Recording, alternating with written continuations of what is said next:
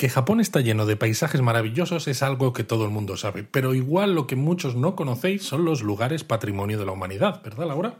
En efecto, la UNESCO ha añadido varios sitios japoneses a su lista de lugares protegidos y bien merece la pena tenerlos en cuenta a la hora de hacer un viaje por Japón. Desde luego, porque independientemente del motivo por el que fueron añadidos a esta lista, todos ellos merecen mucho la pena. Así que, como diría Luis, tomad papel y lápiz que vamos de viaje por el patrimonio de la humanidad japonés.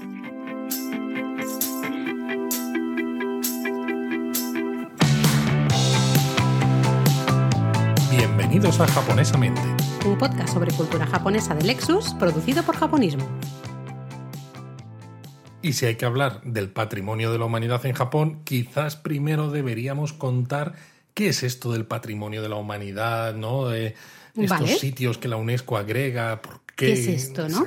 Pues mira, en 1972 la UNESCO adoptó la Convención para la Cooperación Internacional en la Protección de la Herencia Cultural y Natural de la Humanidad. Te ha faltado respirar un poco, ¿eh? Un poco. Pero básicamente es una convención que justamente regula todos los, todo lo que tiene que cumplir un lugar para que sea aceptado como patrimonio de la humanidad. Exacto, porque además se pueden aceptar lugares muy diferentes. Eh, no penséis que tiene que ser un castillo, por ejemplo, ¿no? Solamente, ¿no? Puede ser eso, pero puede ser un bosque, puede ser una montaña, puede ser un lago, puede ser un desierto, un edificio. Eh, es que hay complejos arquitectónicas, estas rutas, ¿eh? rutas.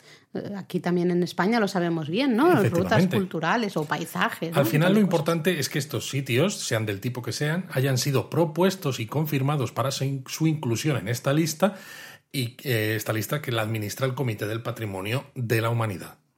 eso es.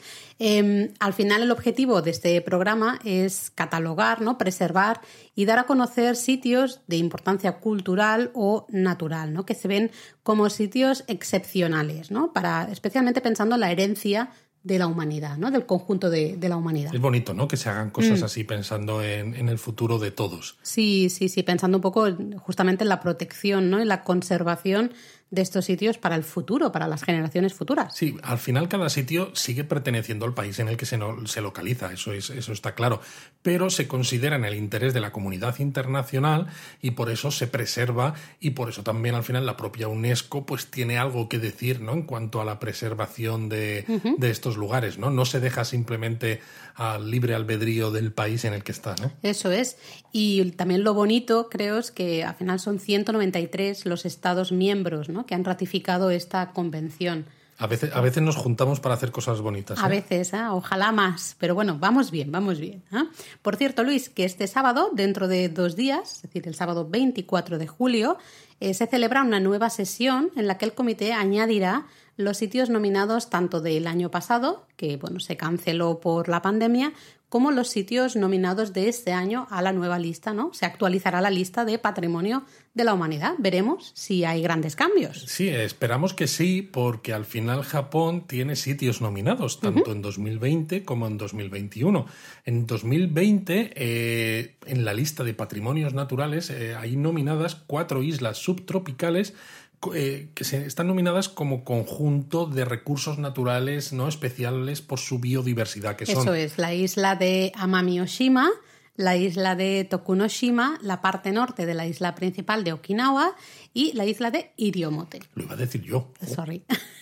Bueno, pues para 2021, en la lista de patrimonios culturales, antes los de 2020 son naturales, eh, están propuestos los sitios históricos de la era Yomon de la prehistoria japonesa, que estos están al norte de Japón una zona que tiene 17 sitios diferentes en Hokkaido, Aomori, Iwate y Akita y que reflejan las comunidades de cazadores y recolectores de este periodo de la prehistoria japonesa.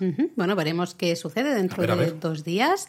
Eh, por cierto, os comentamos antes de empezar a hablar un poco específicamente de Japón, que Japón ratificó esta convención en el año 1992, ¿no? Entonces, desde entonces ya puede ir nominando eh, lugares para que se añadan a la lista de patrimonio de la humanidad.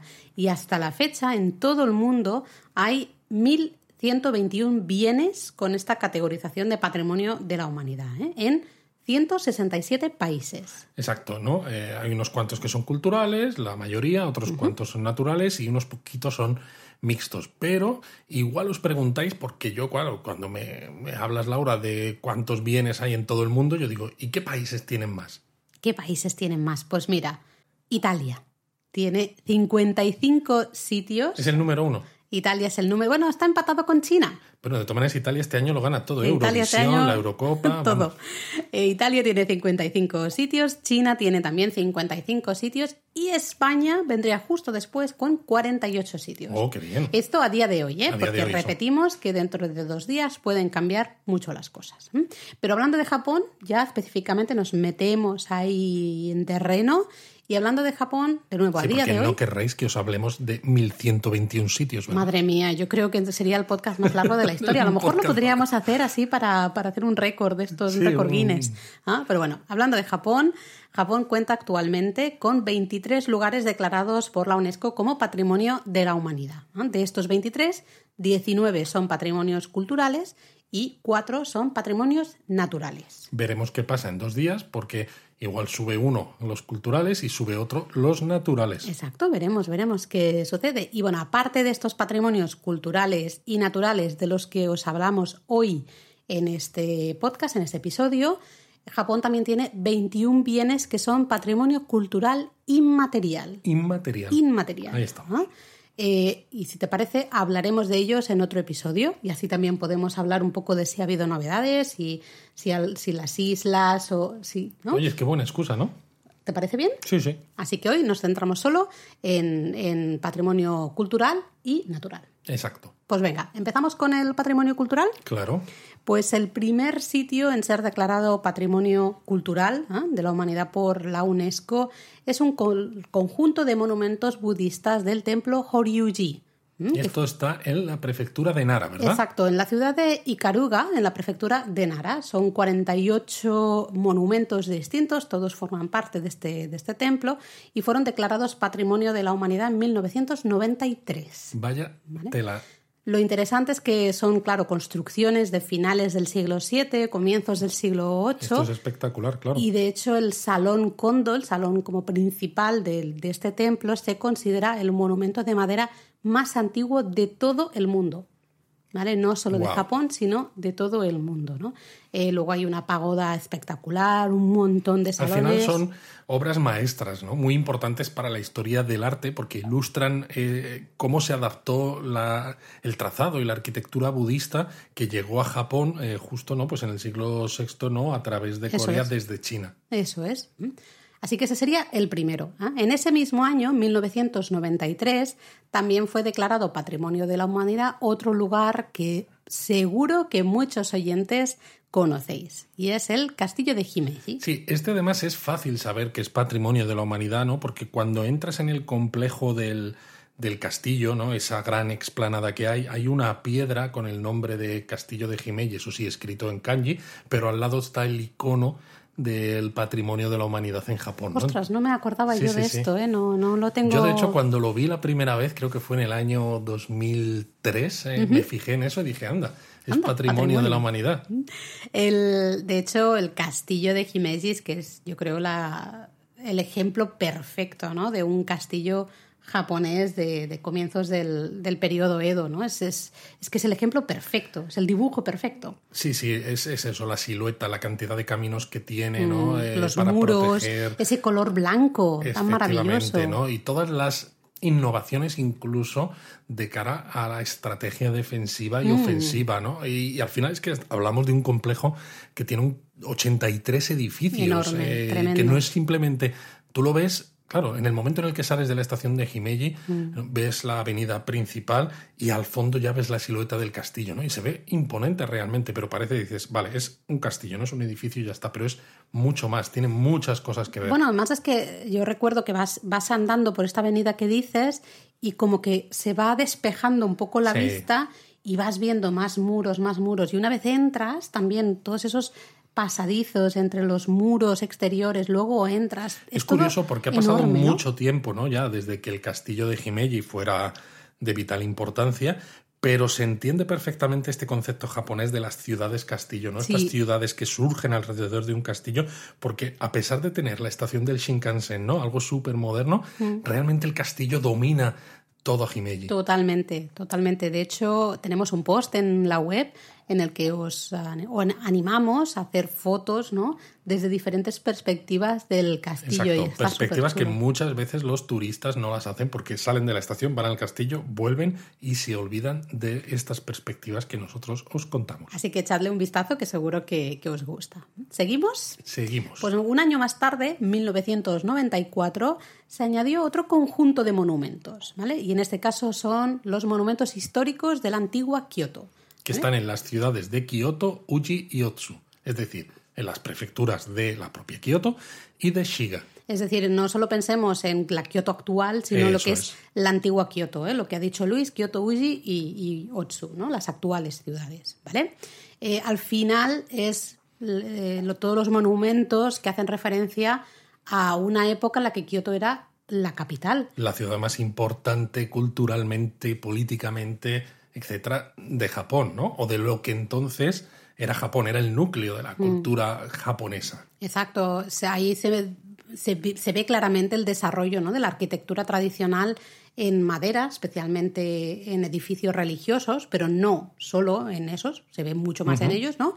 En templos, en, especialmente templos, y también un poco el arte paisajístico, ¿no? Esos, esos eh, jardines que siguen, nos siguen enamorando a día de hoy. Y aquí lo curioso es que muchos de los sitios que están en este conjunto, hmm. los que hayáis ido a Kioto, seguramente habréis estado en muchos de estos lugares patrimonio de la humanidad, pero a veces como no se ve tan claramente, ¿no? Y dices, no, yo no conozco el patrimonio de la humanidad en Japón. Y es como, ¿cómo que no? Porque, fijaos, os vamos a decir unos cuantos. Y seguro que los que hayáis estado en Kioto, o sea, habéis estado en casi todos ellos. El Kiyomisudera. Por supuesto, con su balcón, ¿eh? ese de madera maravilloso. Exacto. Mm. Por ejemplo, el Kinkakuji. El Kinkakuji, el pabellón de oro. El pabellón de oro. Pero claro, al lado del pabellón de oro que está el jardín zen más famoso, ¿no? En el del templo, Ryoanji, eso es. Que también es parte de este conjunto de monumentos históricos. Pero es que también está el castillo de Nillo. Anda, el castillo de Nillo también, un castillo muy curioso porque es un castillo palaciego, muy diferente al castillo eh, de Himeji del que hemos hablado antes. También está en el Daigoji, el Ninnaji, y si salimos de Kioto, ¿no? En de la Kioto actual. De la Kioto actual, exacto, en Uji, está el Byodoin, que es además el templo preciosísimo que salen las monedas de 10 yenes. Eso es, y muchos más. Y ¿eh? muchos más. Estos son solamente unos ejemplos para que ya podáis ir diciendo, anda, pues sí que he estado en patrimonio de la humanidad en Japón. Yo creo que como son, es un, un grupo de monumentos, ¿no? Se engloban distintos monumentos bajo una misma candidatura, digamos, a veces no somos conscientes, ¿no? Cuando visitamos estos sitios de que estamos visitando lugares que han sido declarados patrimonio de la humanidad, ¿no? No es, claro, el castillo de Himeji, pum, es el castillo de Himeji, y lo tienes muy claro, ¿no? Pero claro, eh, lo que tú has dicho, Kiyomizudera, el, el Kinkakuji, que sí, el Byodoin, encima están en ciudades un poco diferentes. Además eso, cuando las ves sobre el mapa, ¿no? Que lo ves los repartidos que están, dices, madre mía, la importancia cultural que tenía la Kioto de entonces. Brutal, brutal, ¿eh? ya solo en, espacio que, ocupaba, eh, increíble. Bueno, sigamos, nos vamos al año siguiente, 1995. Eh, fueron declaradas Patrimonio de la Humanidad por la UNESCO dos aldeas, que se llaman las aldeas históricas de Shirakawa-go y Gokayama que seguro que también Shirakawa os suena. Segurísimo. ¿eh? Están en la prefectura de Gifu y la prefectura de Toyama. ¿vale? Las dos están situadas en una región muy montañosa, que, que eso ha hecho que fueran aldeas que estuvieron aisladas durante mucho tiempo, ¿no? Y se han dedicado en este caso pues al cultivo de las moreras y a la cría de los gusanos de seda, ¿no? Pero quizá lo que más destaca de estas aldeas son esas casas tan preciosas de estilo Gashosukuri. ¿no? Sí, son estas casas que tienen los techos de paja de doble pendiente y además muy inclinada porque cae mucha nieve en invierno y este tipo de casas son únicas en Japón. Mm, exacto, al final son únicas y únicas de este lugar también, ¿no? Porque demuestran cómo los habitantes ahí está, ¿no? Se adaptan al, entorno y al estilo de vida un poco, ¿no? Lo curioso de esto es que, claro, al ser patrimonio de la humanidad, ¿no? Esto nos lo contaban mm. eh, la última vez que estuvimos en Shirakawa-go, eh, los dueños de estas casas, eh, evidentemente no pueden modificar las casas, tienen que mantenerlas tal cual están porque si no perderían la protección de la UNESCO. Y el mantenimiento de estas casas Pero es el problema es ese, el mantenimiento es carísimo y no puedes modernizarlas de, ningún, de ninguna manera. Ya solo cambiar eh, los eh, tejados ¿no? de, paja es, un, trabajo, comunitario, pero comunitario sí, pero claro, se necesita muchísima paja, ¿no? Es, eh, vamos, tremendo, ¿no? Entonces, Claro, tiene la parte buena de ser declarado Patrimonio de la Humanidad. Esto implica unas ayudas, ¿no? Justamente para esa conservación de la que hablábamos al comienzo, pero claro, a la vez eh, te ata un poco de manos en que evidentemente no puedes hacer grandes cambios, hay que mantener las cosas tal cual están, ¿no? Por eso muchas de estas casas están abiertas al público y entonces uno las puede visitar, funcionan como museos, otras funcionan como eh, pequeños hostales, ¿no? En las que te puedes alojar también, pasar una, una, noche y de esta manera, pues al menos así eh, se gana algo de dinero también para, su, para el mantenimiento ¿no? de, de la casa. Totalmente. Bueno, sigamos. Si Shirakawago y Gokayama fueran declarados Patrimonio de la Humanidad en 1995, nos vamos un año después, justamente 1996, fue el Genbaku Dome, ¿eh? la cúpula, la de, cúpula de, la, bomba, atómica. en el, ya sabéis, el Parque de la Paz de Hiroshima, es lo que fue declarado Patrimonio de la Humanidad.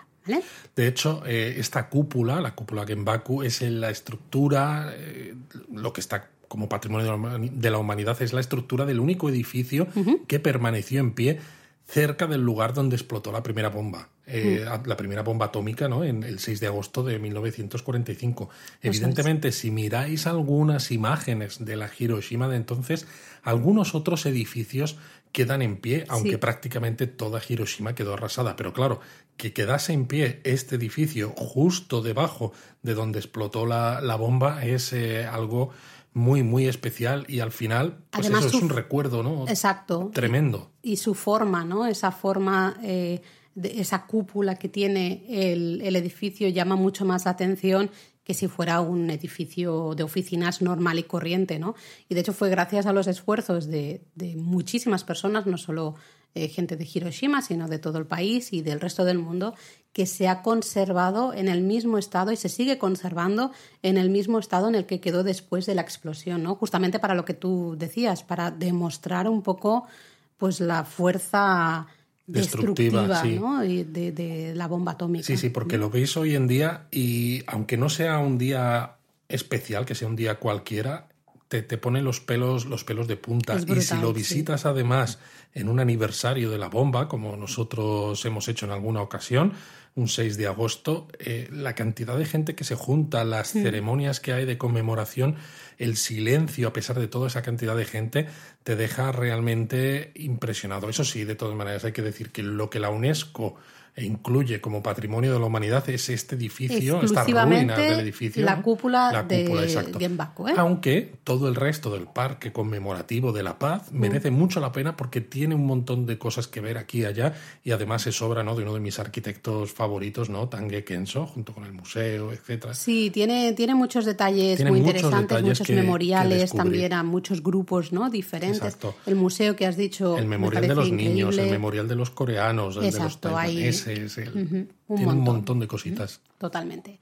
Bueno, sigamos. En mismo año, también 1996, se incluyó otro lugar que seguro que muchos de nuestros oyentes eh, conocerán bien. Es uno de los favoritos de los turistas hispanohablantes que y de los lectores de japonismo. Y de los lectores de japonismo. Y es el santuario sintoísta de Itsukushima en la isla de Miyajima. Es decir, este el santuario que tiene el tori que cuando la marea está alta parece flotar en el mar. Si decimos esto, ya, vamos, lo tenéis visualizado. Tenéis la imagen seguro en, la cabeza, ¿no? Pues es justamente este, este precioso santuario, ¿no? En, en una isla del mar interior de, Seto, que creo que es del siglo VI, si no recuerdo mal. Aunque, bueno, el santuario actual es un poquito posterior, del siglo XII pero todo el, entorno natural ¿no? de la isla, eh, ese tori que parece flotar en el agua, ¿no? Todo esto hizo que se declarara patrimonio de la humanidad, ¿no? Por, por la belleza, no solo natural, sino luego la importancia también del, del sintoísmo. Fijaros que Miyajima, ¿no? es la isla del santuario. Se la, llama así. La traducción literal es la isla del santuario. De ahí la importancia que tiene el santuario en, la isla. Bueno, eh, tenemos que saltar dos años. Venga. Porque en 1997 no hubo, oh. no hubo nada japonés declarado Patrimonio de la Humanidad y en 1998 se añadieron los monumentos históricos de la antigua Nara otro grupo ¿eh? de, monumentos. Aquí en este caso, pues hablamos de cuando Nara fue la capital de Japón, fue entre los años 710 y 784. Eso es. Em, un momento de gran prosperidad ¿no? para toda esa zona. Se convirtió Nara en el foco de la cultura japonesa y esto se ve, ¿no? La herencia de ese momento la podemos ver en multitud de templos budistas y santuarios sintoístas, ¿no? Que nos recuerdan un poco a ese... entonces... Eh, y aquí pasa un poco como con los monumentos históricos de la antigua mm. Kioto, porque Nara también es un sitio bastante popular entre los turistas que visitan Japón. Y a lo mejor si nos estáis escuchando y habéis estado en Nara, estoy seguro de que habréis estado en alguno de los sitios patrimonio de la humanidad que vamos a mencionar ahora mismo y a lo mejor no habéis sido conscientes de que eran patrimonio de la humanidad. Por ejemplo. Por ejemplo, yo creo que tenemos que empezar sí o sí por el templo Todaiji. Efectivamente. Que es el templo del gran Buda, de, de Nara. Esto es patrimonio de la humanidad. O, por ejemplo, el santuario Kasuga Taisha, que está muy cerquita, ¿no? Con todas sus cientos y cientos de lámparas, ¿no? Y farolillos. Y farolillos. eso es. Luego también está el templo eh, Kofukuji o el reconstruido Palacio Heijo, ¿eh? que es un lugar al que nosotros, por ejemplo, tenemos muchas ganas de ir porque han terminado las obras así de reconstrucción. Y ya se puede visitar. Exacto, y es una manera de conocer ¿no? esa, esa vida imperial. La eh, vida imperial y la arquitectura de, esa época. Exacto, la arquitectura de la Nara imperial, un poco, eso muy interesante. Bueno, saltamos otra vez porque estamos en 1998. Ah, no, 1999, nada, el, año siguiente otro grupo de, monumentos. En este caso. Madre mía, Japón y sus grupos. Grupos, de ¿eh? ¿eh? Hacen ahí, engloban varios sitios y ala. Son los santuarios y templos de Nikko que fueron mm. declarados Patrimonio de la Humanidad en 1999. Nikko está cerquita de Tokio, aunque está en la prefectura de Tochigi, y es una excursión de día bastante popular, mm, precisamente porque, bueno, eh, aunque se tarda un poco en llegar, pero es relativamente cómodo. Sí, Nikko es eh, muy conocida al final por la relación, ¿no? la historia que tienen con eh, los shogunes, toda la familia Tokugawa. De hecho, muchos santuarios, templos de Nikko están muy relacionados con distintos Tokugawa, ¿no? Pero también por la naturaleza. Toda la zona es La manera en la que esos templos y santuarios, ¿no? Encajan en la naturaleza de la zona, ¿no? En mm. esos eh, montes, en esas arboledas eh, tremendas. Es impresionante. Y además, porque estos santuarios y templos, para mí, me resultan muy poco japoneses en cuanto a que tienen una ornamentación. La decoración es increíble. Es, espectacular. o sea, no sabes, no sabes dónde mirar, ¿no? En lugar de ser santuarios que sean muy no sé cómo decirlo, ¿no? Muy sobrios, con poco detalle, ¿no? Que sean las maderitas y ya está. Sí, a veces. Aquí hay detalles en todos los lados, colores. Colores, sobre todo, ¿no? Porque a veces estamos acostumbrados a muchos santuarios japoneses de color vermellón, ¿no? Es el, color un poco más típico de los santuarios japoneses y luego la madera sin demasiada historia de los templos budistas, ¿no? En cambio, en Nikko todo es ostentoso. ¿No? Eh, todos son tallas de madera que están pintadas. Hay un montón de, oro, ¿no? De, pan de oro, directamente piezas de oro. Muchísimos colores, sobre todo, y mucho detalle, ¿no? Está todo lleno de, cosas. O sea, es que eh, eh, miras a un sitio y dices, madre mía, ¿no? sí, sí. te, vuelves, te vuelves loco aquí. Increíble. Y bueno, pues dentro de estos santuarios y templos, pues tenéis el Toshogu, que, es, el, más, famoso. Tenéis el Futarasan, el, el Innoji y todos. Pero al final son, o sea, dicho así, dices, ah, son como tres cositas. No, no. Y no, claro, porque es que cada templo, cada santuario tiene un montón de componentes y todos ellos forman parte de este patrimonio de la humanidad. Pero la lista es larga, así que tenemos que seguir. Tenemos que seguir. Sigamos avanzando y nos vamos al año 2000.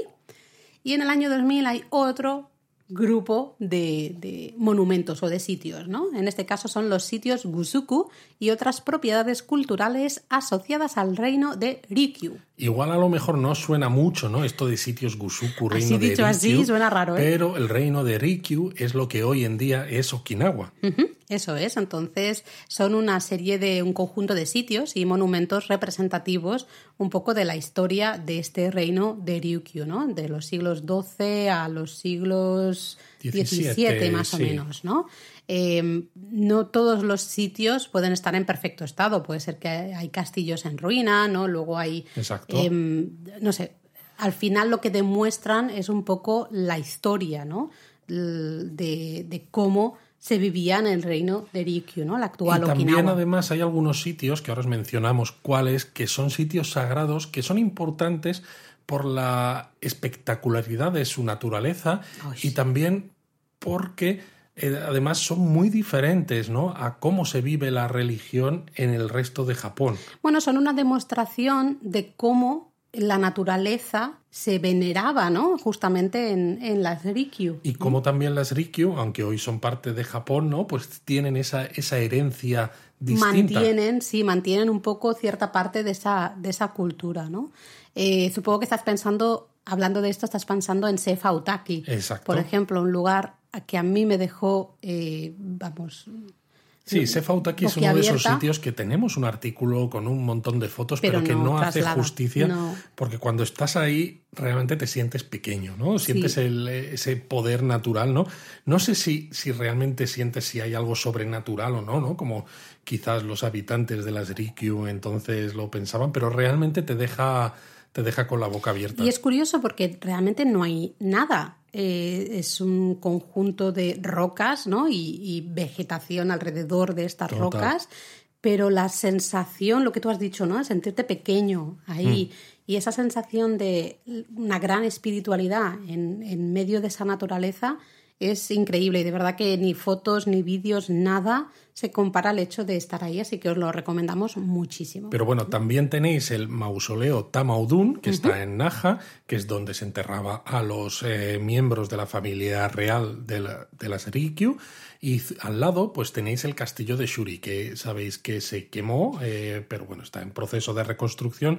Y los cimientos del castillo, que son la parte que es patrimonio de la humanidad, se mantuvieron sin daños. Así como Perdón, perdón, Luis. No, decía eso, que al igual que el castillo de Shuri, ¿no? Esos cimientos son patrimonio de la humanidad, pues luego hay otros sitios de castillos también en Okinawa que también son patrimonio, por eso precisamente, ¿no?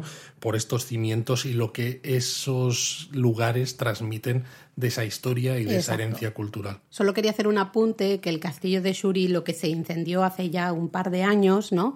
Eh, realmente ya era una reconstrucción moderna, ¿no? Entonces, sí, porque quedó destruido en la batalla de Okinawa en la Segunda Guerra Mundial, con lo eh, cual todo es lo que tú decías, ¿no? Los cimientos y en el caso de otros castillos que hay bastantes, ¿no? Repartidos especialmente por la isla principal de Okinawa, pues esos son las ruinas. Bueno, saltamos cuatro años. Bueno. Del 2000 nos vamos al 2004 y entran también otro grupo, de nuevo, aquí vamos de grupo en grupo. De grupo en grupo. Y otro grupo de lugares. En este caso son los sitios sagrados y rutas de peregrinación de los montes Ki. Igual tampoco suena mucho esto Dicho así, a lo mejor no, pero en cuanto os digamos qué sitios hay, seguro que os va a sonar. Si os digo camino de Kumano, Kumano Kodo. ¿ah? Bueno, es que ya con eso lo. Yo creo que ya está claro. Has hecho el spoiler. Total. He hecho el spoiler. bueno, son una serie de lugares ¿ah? y, y, esas rutas de peregrinación del camino de Kumano que están en las prefecturas de Nara, Wakayama y Mie, ¿vale? Justo en esa zona que se llama la península de Ki o los montes Ki, justamente. Es decir, al sur de Osaka, más o menos. Eso es. ¿ah? Esto incluye no solo el camino de Kumano y los sitios eh, sagrados, ¿no? De los, los tres santuarios de Kumano, sino también la zona de Yoshino Omine, y la zona del monte Koya, Koya-san. Exacto, la zona de Yoshino igual os suena, ¿no? Por el monte Yoshino, ¿no? Que es espectacular cuando florecen los cerezos, ¿no? El sakura ahí es una de las imágenes más compartidas y más queridas por los japoneses. Pues bien, ese monte es patrimonio de la humanidad.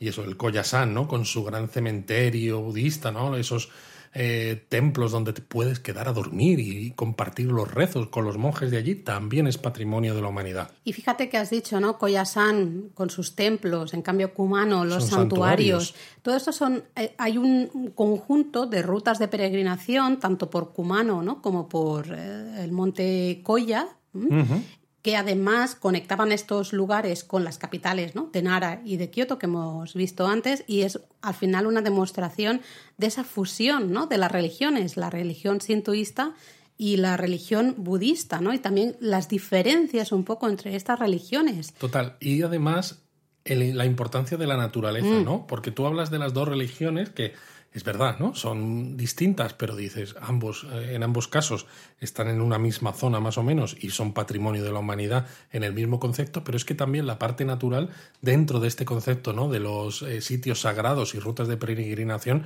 es importante, porque, por ejemplo, cuando estáis en Nachi, el santuario es uno de los tres santuarios de Kumano Kodo, y es patrimonio de la humanidad. Pero es que la cascada de Nachi o el bosque de Nachi también forman parte de esta lista del patrimonio de la humanidad. Claro, de hecho la cascada es eh, una deidad, ¿no? Y es lo que se, se, venera al final, ¿no? Esa, la deidad de la cascada. La cascada está marcada con esa cuerda Shemenawa, que ya sabéis que os demuestra siempre si un lugar es sagrado, ¿no? Al final es esa sacralización de la naturaleza, ¿no? No, no solo de las montañas, sino también eso de los bosques o hasta de, de las cascadas de la zona, ¿no? Ríos, arroyos, todo al final eh, es, digno, digamos, ¿no? De, ser una deidad y por lo tanto de, recibir este, esta marca de un lugar sagrado, ¿no?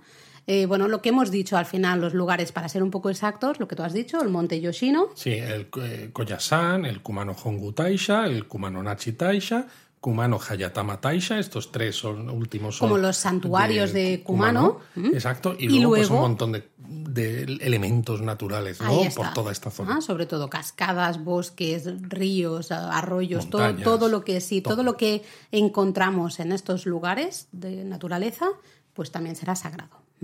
¿Sigamos? Venga.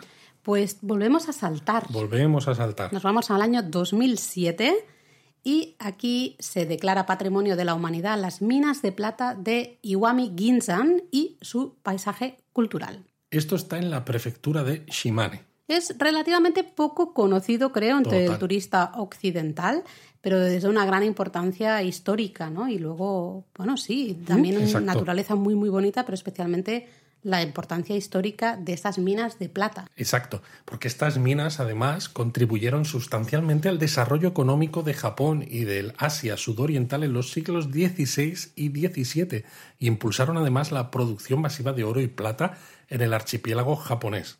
Pero es que toda esta, la zona, la antigua zona minera, está hoy cubierta de bosques también preciosos, ¿no? Y hay pues que sí, antiguas fortalezas, santuarios, ¿no? Hay hasta senderos. Es decir, que toda la zona, no solo lo que serían las antiguas minas de plata, sino todo su alrededor, también merece mucho la pena. Y comprende además toda esta zona, ¿no? Las tres ciudades portuarias de Tomogaura, Okidomari y Junotsu, que donde cuesta un poco, ¿eh? Okidomari. ¿no?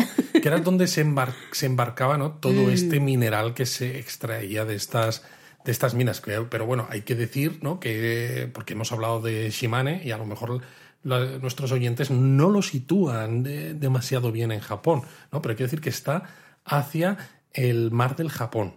Exactamente. Yo, yo, he tenido que pensar primero, Luis, ¿eh? digo, a ver, espera. Claro, porque pensad además que estas minas fueron muy importantes, ¿no? Lo que hemos dicho, eh, para exportar a China y Corea, que eran los grandes centros culturizadores, sobre todo China, y hemos dicho además que tuvieron importancia en el desarrollo económico del Asia sudoriental, ¿no? Con lo cual...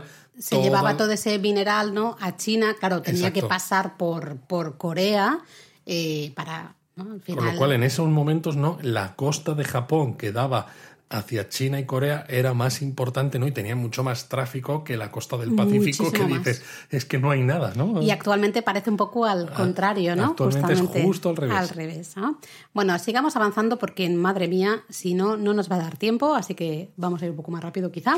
quizá. 2011, volvemos a dar un salto importante y nos vamos hasta la ciudad de Hiraizumi ¿vale? En que bueno, los templos, jardines y sitios arqueológicos que representan la tierra pura budista fueron declarados Patrimonio de la Humanidad. Hiraizumi está en la prefectura de Iwate y se puede visitar como excursión de día si estáis pues por Sendai. Sí, por la zona de Tohoku, depende de qué punto. Sí, en ciertos lugares de la zona de Tohoku podéis visitar Hiraizumi y, por ejemplo, en una excursión de día podéis visitar eh, los dos templos principales que están incluidos como patrimonio de la humanidad, como el Chusonji y el Motsuji.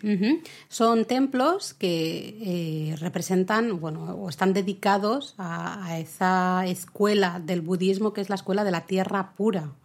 Entonces se representa esa tierra pura de Buda a la que la gente aspira después de, la muerte. ¿no? Eh, es un lugar de pues eh, volvemos un poco a lo mismo y en este caso es curioso porque esto es budismo, pero también es esa combinación de la adoración ¿no? de, la naturaleza, luego con el propio budismo, el diseño de jardines, el trabajar eh, con la naturaleza, poner ciertos templos en lugares de naturaleza muy especial. ¿no? Em, es, un, es un lugar increíble también. También hay que decir que eh, estos dos templos principales son muy diferentes. Mucho, sí. Porque uno de ellos, por ejemplo, el Chusonji, tiene muchos componentes, ¿no? De nuevo, como en otros casos. Eh, eh, a medida que lo visitas tienes un montón de edificios, tienes un montón de cosas. El, chus, el y, el Motsuji, sin embargo, el del estanque. lo que quedan son prácticamente ah, ruinas, creo. Ahora. Vale, claro, entonces Motsuji es el del lago, ¿verdad? El del estanque. Había uno... Es que los estaba yo ahora confundiendo, ¿eh? Motsuji entonces, eh, recuerdo que había un estanque también con una combinación de, rocas, ¿no? era un jardín paisajístico, pero muy diferente, ¿no? Muy eh, diferente y sobre todo que hay muchas cosas en ruinas, que cuando estás en el Motsuji eh, ves como cimientos, dices, vale, aquí tenía, aquí se supone que había una construcción budista, ¿no? Que debió ser espectacular, mm. pero no queda nada. No queda nada Quedan piedras y, mucha imaginación y poco mucha más. Imaginación y claro, mm. cuando sin embargo visitas el Chusonji, ahí te puedes estar un rato muy muy largo porque eh, tienes una pequeña subidita por una colina eh, y luego tienes un montón de pequeña cosas que subidita, no, Luis, era bastante. En fin, yo intento recordar las cosas de forma positiva. con el calor que hacía. Efectivamente. Sí, sí, no es verdad. Pero además el Chusonji también me pareció muy interesante por ese de nuevo sincretismo, ¿no? Había eh, pequeños santuarios dentro de lo que es el complejo budista, ¿no? Del, del templo. En fin, Hiraizumi, apuntadlo también en el mapa para posibles futuros viajes. ¿eh? De nuevo saltamos un par de añitos, nos vamos al año 2013. Y aquí llega algo, vamos, que esto es hiper conocido. El rey, ¿no? Quizá de, la lista del patrimonio japonés, que es el Monte Fuji. ¿eh? Y se, nombró con el, como con el subtítulo Lugar sagrado y fuente de inspiración artística. Bueno, y tanto, porque son montones los artistas mm. japoneses y a veces hasta no japoneses que han utilizado el Fuji para hacer sus obras y para total. como no sé es fuente de inspiración absoluta es que ¿eh? claro su, estampa es, es, única no porque mm. es, es quizás el, el, volcán perfecto porque es muy grande. Alrededor no hay absolutamente nada que le haga sombra. No hay otras montañas no por eso. Y, y el corte justo no de la caldera volcánica es que es perfecto. Lo ves y dices si tuviera si alguien me pidiera dibújame un volcán, dibujaría el Fuji. Sí, luego eh, esa cima, ¿no? Que está cubierta de nieve en la gran mayoría de la gran mayoría de meses del año, ¿no? Menos en verano, el resto del año es que siempre está cubierto de nieve, pero luego, aparte de, ser esa fuente de inspiración, ¿no? especialmente en, en ese Sukiyo-e ¿no? del periodo Edo, también es un lugar de peregrinación desde hace muchísimo tiempo, claro, ¿no? No me extraña, ¿no? Eh, y eso que hace muchísimo tiempo que no entra en erupción, pero claro, cuando lo ves tan imponente, ¿no? Dominando todo el paisaje de alrededor, es que incluso eh, con la mentalidad de hoy en día, ¿no? Científica y todo lo que tú quieras, lo ves y dices, madre mía, ¿no? Imagínate cómo se, se tenían que sentir los japoneses, ¿no? De hace siglos contemplando algo así. Sí, sí, ya a día de hoy, ¿no? Te, te afecta de, decir madre. Eh, imagínate exacto, ¿no? En el pasado. Hay que comentar que no solo lo que es el monte Fuji en sí, lo que sería el volcán, la montaña en sí, es patrimonio de la humanidad, sino también eh, pues todas las rutas que llevan hasta, hasta la cima, o rutas de peregrinación también y que los hay. santuarios que hay en los cráteres. Exacto, y en los propios santuarios que hay en, la base ¿no? del, del, volcán, desde el, donde en el pasado se iniciaban esas rutas de peregrinación, pero es que luego también muchos árboles, eh, fuentes, cascadas, posadas tradicionales. también las posadas tradicionales, todos esos lugares que al final se consideran sagrados por estar en la zona ¿no? del monte Fuji forman parte de, este, de esta declaración de patrimonio de la humanidad. Exactamente. Bueno, un año más tarde, 2014, se declaró Patrimonio de la Humanidad la fábrica de seda de Tomioka y su conjunto industrial.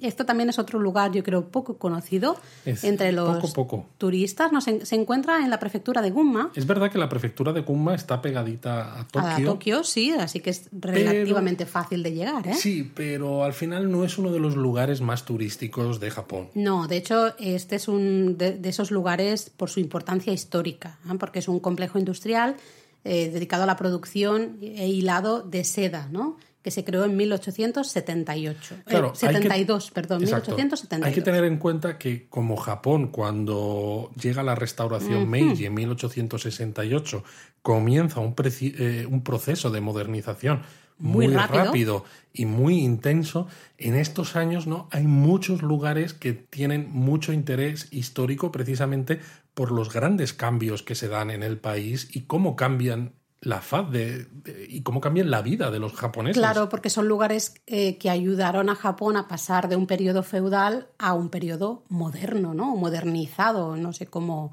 cómo llamarle, ¿no? Entonces, bueno, hay eh, diferentes lugares que estaban relacionados con esa producción de, la seda, ¿vale? Em, y al final es eso, es lo que, un poco lo que decías tú, ¿no? Que es un sitio que ejemplifica esas ganas que tenía Japón justo al final del periodo Edo en modernizarse lo más rápido posible, ¿no? De hecho, eh, claro, esto nos lleva al año siguiente, ¿no? Sí, muy bien, bien eh, hilado, con, un hilo de seda, además. Con un hilo de seda, exacto. Nos lleva al año siguiente, ¿no? En 2015, porque la UNESCO declara Patrimonio de la Humanidad otro conjunto de sitios que en este caso vuelven a tener que ver ¿no? con esta modernización de Japón y el nombre es Sitios de la Revolución Industrial de la Era Meiji en Japón, siderurgia, construcciones navales y extracción de, carbón. es decir, dejamos eh, un poco al margen ¿no? sitios naturales como el Fuji o e inspiraciones. históricos, muy antiguos, digamos. muy antiguos, santuarios y tal, y nos centramos en temas de revolución industrial, que claro, en Japón esto fue Tremendo. Este sitio comprende pues 23 localizaciones que están situadas principalmente en la zona suroeste de Japón, ¿no? Es decir, en las prefecturas de Yamaguchi, eh, Kumamoto, Kagoshima, Saga, Nagasaki y Kumamoto. Exacto, ¿Mm? quitando Yamaguchi es eh, una gran parte de Kyushu, ¿no? de esta isla que hay al sur de Japón. Sí, totalmente. Y es eso, son lugares, eh, son testimonios, ¿no? Un poco de esa rápida industrialización de, mediados del siglo XIX. Y son importantes además no solo por el cambio tan grande que supuso en Japón, sino porque, claro, Japón no tenía esta tecnología, con lo cual todos estos sitios muestran esa transferencia tecnológica de Europa y Estados Unidos a, Japón, ¿no? A partir de mediados del siglo 19, cuando llega el Comodoro Perry al, país ¿no? y obliga a abrirse al comercio nuevamente. ¿no? Entonces, bueno, entre todos estos sitios, como decía Laura, hay 23, con lo cual son un montón. Pero, por ejemplo, tenéis toda la zona del castillo de Hagi y algunos otros. Hay instalaciones navales eh, de Mietsu en Saga, la Casa Glover, que es una de las favoritas de, de Laura en Nagasaki. Aunque yo creo que quizá uno de los sitios que más gente quizá conozca o les suene un poco sería la isla de Gunkanjima, que realmente se llama Hashima, ¿no? Pero todo el mundo la conoce como Gunkanjima. Exacto, esta isla se hizo famosa, ¿no? Porque salía en la película Skyfall de, James Bond, ¿no? Eso es, eso es. Ya sabéis que es una isla que eh, solo se puede visitar con visitas guiadas, ¿vale? No está así como abierta al público de manera general, pero sí se puede visitar, ¿no? Y bueno, aparte de eso, eh, pues ah, algunos sitios, ¿no? Concretos, un faro y una batería que hay en Shimonoseki, Em, Varios lugares en Fukuoka, una manufactura de acero en Kitakyushu. Eh, bueno, un montón de sitios muy interesantes, ¿no? Si os interesa mm. estos momentos de cambio tan radical en Japón. Exactamente. Luego pasamos ya año 2016, un año después. nos vamos a este es, un, es curiosito. Este. este. es un sitio curioso o un patrimonio de la humanidad muy peculiar. Sí, fue declarado patrimonio de la humanidad el trabajo arquitectónico de Le Corbusier. ¿vale?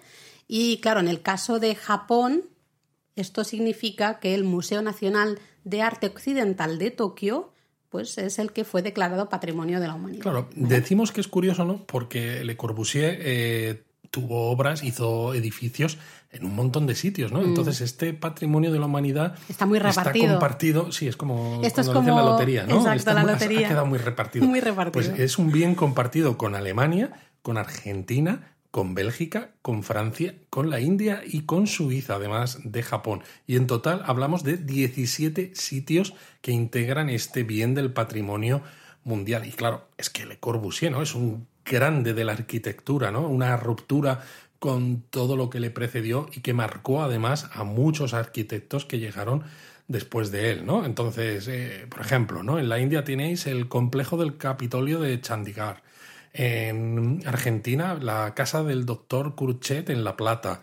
Eh, en Francia, la unidad de viviendas de Marsella, ¿no? en, Tokio, en el Parque de Ueno, este museo que ha mencionado Laura, ¿no? El Museo, Nacional, de Arte Occidental, que es una maravilla de edificio.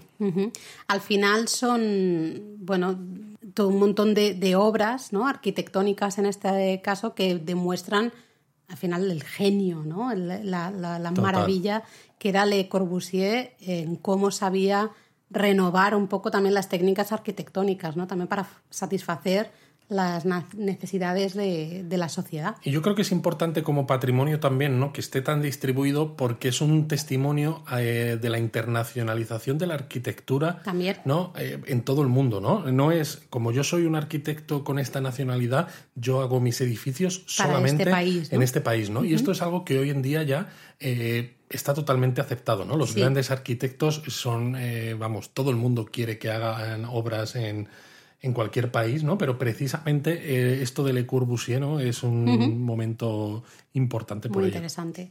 Un año después, 2017, eh, se declara Patrimonio de la Humanidad la isla sagrada de Okinoshima y la región de Munakata. Mm, mm, seguro que he dicho así, a lo mejor tampoco suena mucho.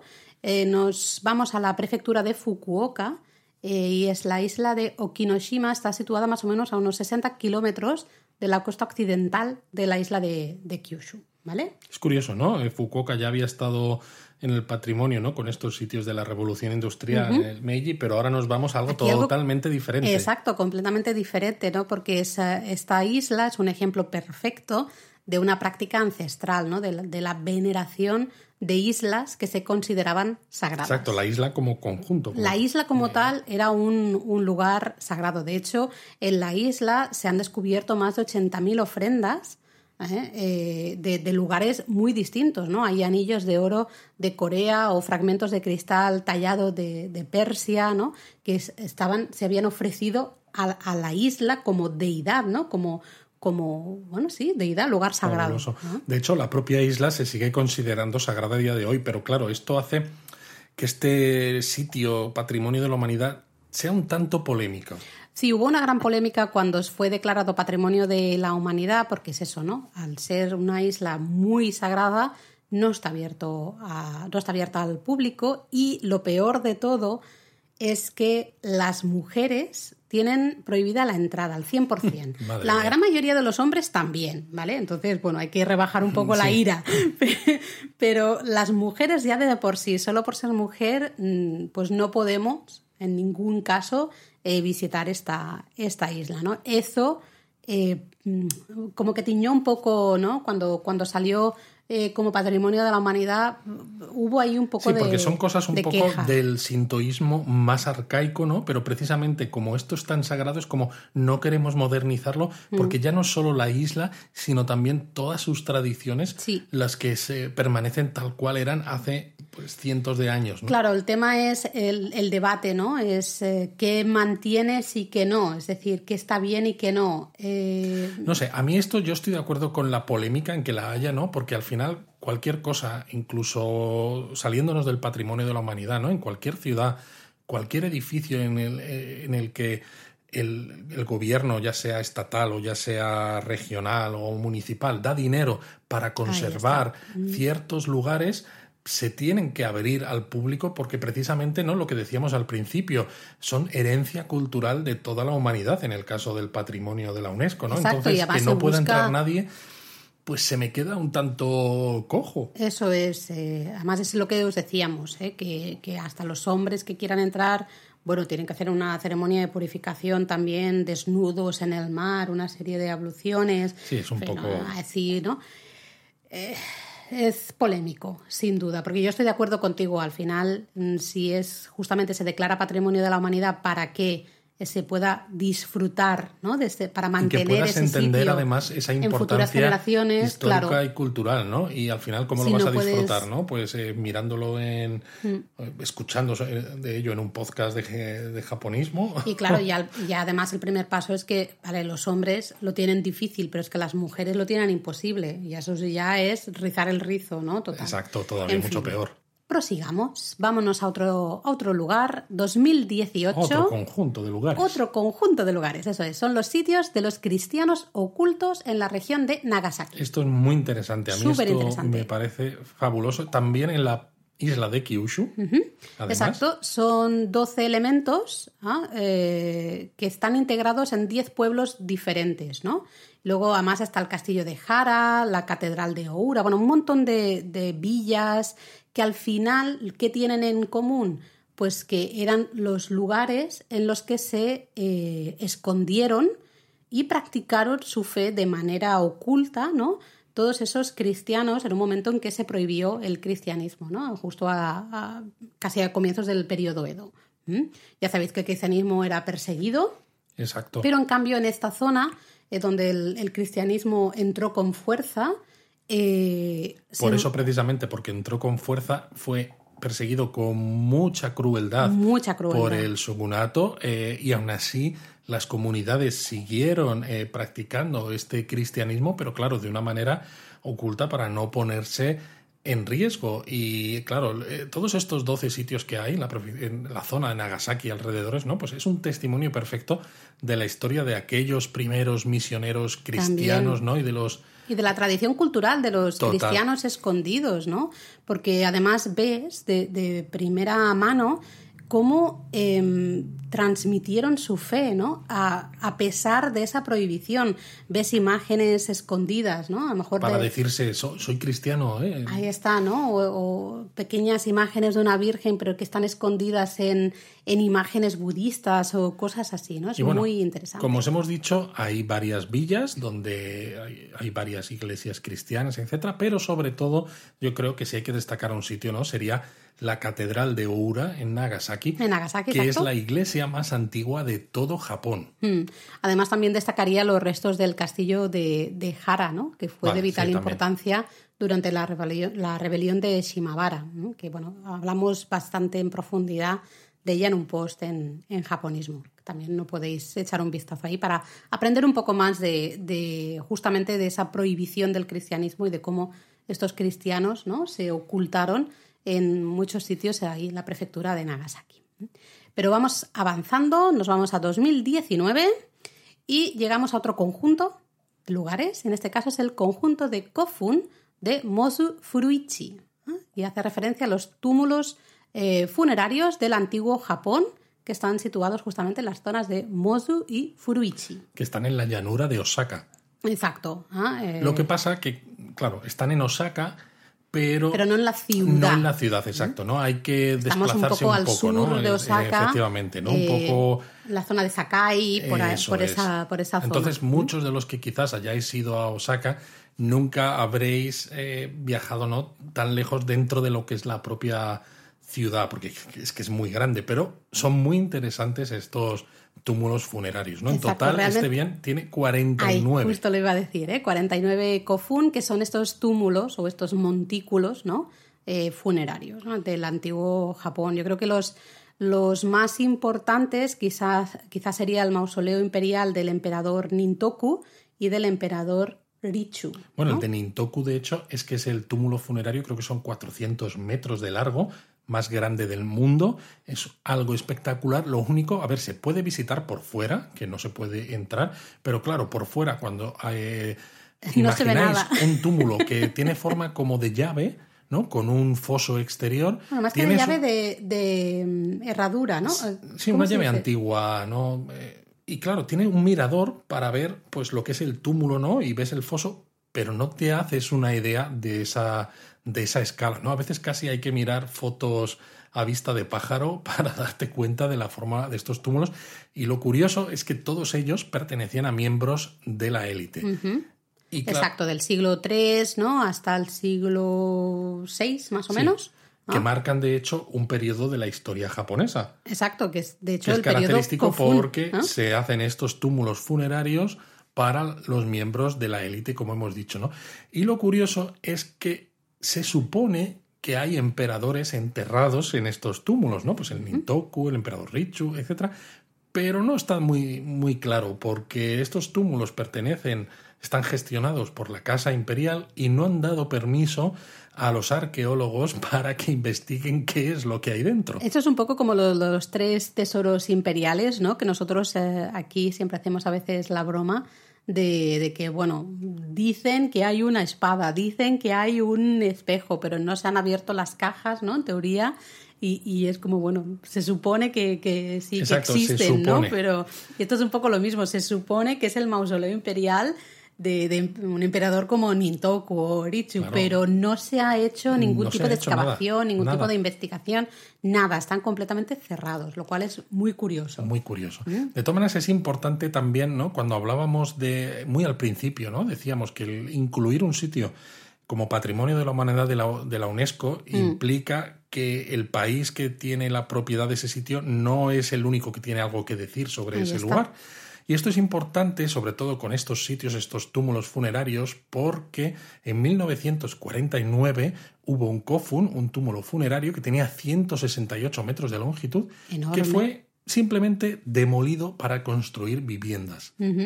Eh, de hecho, iba a pasar lo mismo ¿no? con otro kofun, el kofun eh, Itaske, y bueno, gracias a un poco la movilización social, pues eh, se pudo parar, ¿no? Y al final el gobierno lo designó bien de interés histórico y ahora al menos tenemos todo ese grupo ¿no? de, de estos dos lugares que al menos están protegidos y pues no se van a construir más viviendas. no se van a construir viviendas.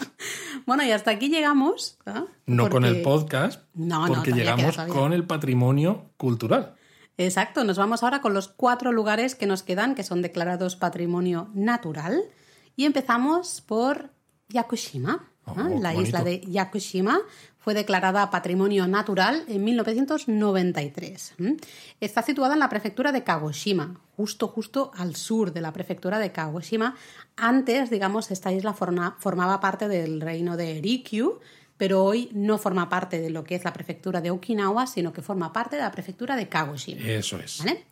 Eh, Yakushima es especialmente conocida por su naturaleza, déjame que lo diga, espectacular. Exacto, no podría ser tú sin decir naturaleza espectacular. Eh, especialmente tiene los cedros, cedro japonés, ese sugi, increíble, son enormes, son, claro. Tiene una flora riquísima, hay unas 1900 especies y subespecies en, en, Yakushima. Y claro, esos cedros enormes con esas especies y subespecies, ¿no? Es, es todo el, el ambiente, es impresionante, de verdad. A mí me gustaría tengo muchísimas ganas de, verlo en directo. Es un lugar realmente espectacular. Mm, eh, una belleza natural impresionante. ¿eh? En ese mismo año, 1993, se declaró Patrimonio Natural Shirakami Sanshi. Que son unos sitios de las prefecturas de Aomori y Akita en la zona de Tohoku, justo al norte de Tokio, en la isla principal de Japón. El sitio alberga también de nuevo, claro, estamos hablando de patrimonio natural, ¿no? Así que de nuevo naturaleza increíble. Y este sitio alberga especies animales como el oso negro, la gamuza denominada Serou, ¿no? y 800, uy, 800 iba a decir, 87 clases de pájaros diferentes. Pero es que además conserva los últimos vestigios del bosque virgen de zona templada con hayas de sibol que, hace, eh, en el pasado cubría las laderas montañosas del norte de Japón y que precisamente no, con el paso del tiempo, pues ya solo se puede ver justo en esta, en esta parte, ¿no? Este eh, parque natural. Creo que es un ejemplo perfecto también de la naturaleza un poco, ¿no? Eh, tan mm, viva, no sé cómo decirlo, ¿no? Tan directa, no sé, tan increíble que hay en la región de, de Tohoku, ¿no? En la zona especialmente de Aomori y Akita, ¿no? Las zonas más al norte de ese Tohoku. Luego nos vamos al año 2005 y nos vamos a Shiretoko. Shiretoko fue declarado patrimonio natural y estamos en la isla de Hokkaido. Exacto, de hecho Shiretoko está situado al noroeste de la isla de Hokkaido, que ya sabéis, Hokkaido es la isla más al norte del archipiélago japonés y es un ejemplo muy importante ¿no? de la interacción de los ecosistemas marinos y terrestres, eh, así como de su productividad ¿no? bajo el influjo de la formación de bancos marinos de hielo estacionales. Sí, además, bueno, al final justamente ¿no? tiene especial importancia para un montón de especies marinas y también terrestres, ¿no? que a lo mejor algunas están en peligro de extinción, eh, en fin, ¿no? al final todo, no solo lo que es la naturaleza en sí, sino también todos esos animales. ¿no? Que han hecho de esta parte de, Japón ¿no? pues su, hábitat natural. eso es. Y luego nos vamos ya, el último, en el año 2011, nos vamos a Ogasawara. Eh, que Ogasawara está en Tokio. Exactamente, lo iba a decir, ¿eh? justamente es Tokio y realmente son 30 islas que están agrupadas, ¿no? Un poco bajo este paraguas, ¿no? Que es Ogasawara. ¿ah? Y bueno, de nuevo, paisajes impresionantes, una fauna también algunas aves, ¿no? En peligro de extinción. Algún murciélago. Sí, entonces, bueno, plantas nativas de una belleza espectacular, ¿no? Corales, y sobre todo es importante, ¿no? Porque, claro, eh, Ogasawara, si decimos que es Tokio, podéis pensar que está muy cerca, pero en realidad está lejos. Está alejado de Tokio, ¿no? Y está en un, en un lugar en el que no ha tenido mucha relación con el resto de Japón. Y esto hace, ¿no? Que esos ecosistemas pues eh, reflejen ¿no? esa variedad de, procesos evolutivos, porque claro, hay ciertos aspectos evolutivos que en las islas principales de Japón cuesta más ver precisamente por todo lo que se ha movido, ¿no? La fauna y la flora a lo largo con, los propios también el desarrollo humano, ¿no? Eh, a lo largo de los siglos. Pero aquí, claro, ha estado todo muchísimo más virgen, efectivamente, ¿no? Entonces es, es interesante. Que se puede visitar, ¿eh? Sí, sí, sí, exacto. De hecho, nosotros teníamos previsto hacer ahí una, una visita, pero en fin, la pandemia y esas cosas. La pandemia llegó, sí. Han pasado. Bueno, pues hasta aquí hemos visto el patrimonio cultural y luego el patrimonio natural. Pero es posible que de aquí a dos días tengamos que añadir quizás un par de sitios a esta lista. Ojalá, ojalá. Eso sería. Siempre es buena noticia, ¿no? Yo creo que sí. Pero bueno, aquí lo que nos gustaría preguntaros a los que nos estáis escuchando, ¿no? Y que además habéis tenido la paciencia de haber llegado hasta aquí, es cuántos de estos sitios conocéis y a cuántos queréis ir. Y en lo de conocéis, estoy seguro de que eh, cuando hemos mencionado algunos de esos templos y demás, conjuntos, esos conjuntos, seguro que conocéis más de los que creíais. Sí, segurísimo, segurísimo que has o habéis estado o, conocéis muchos más de los que pensabais, ¿no? Al, comienzo. Pues nada más, nos, nos oímos en el siguiente japonesamente. Matane.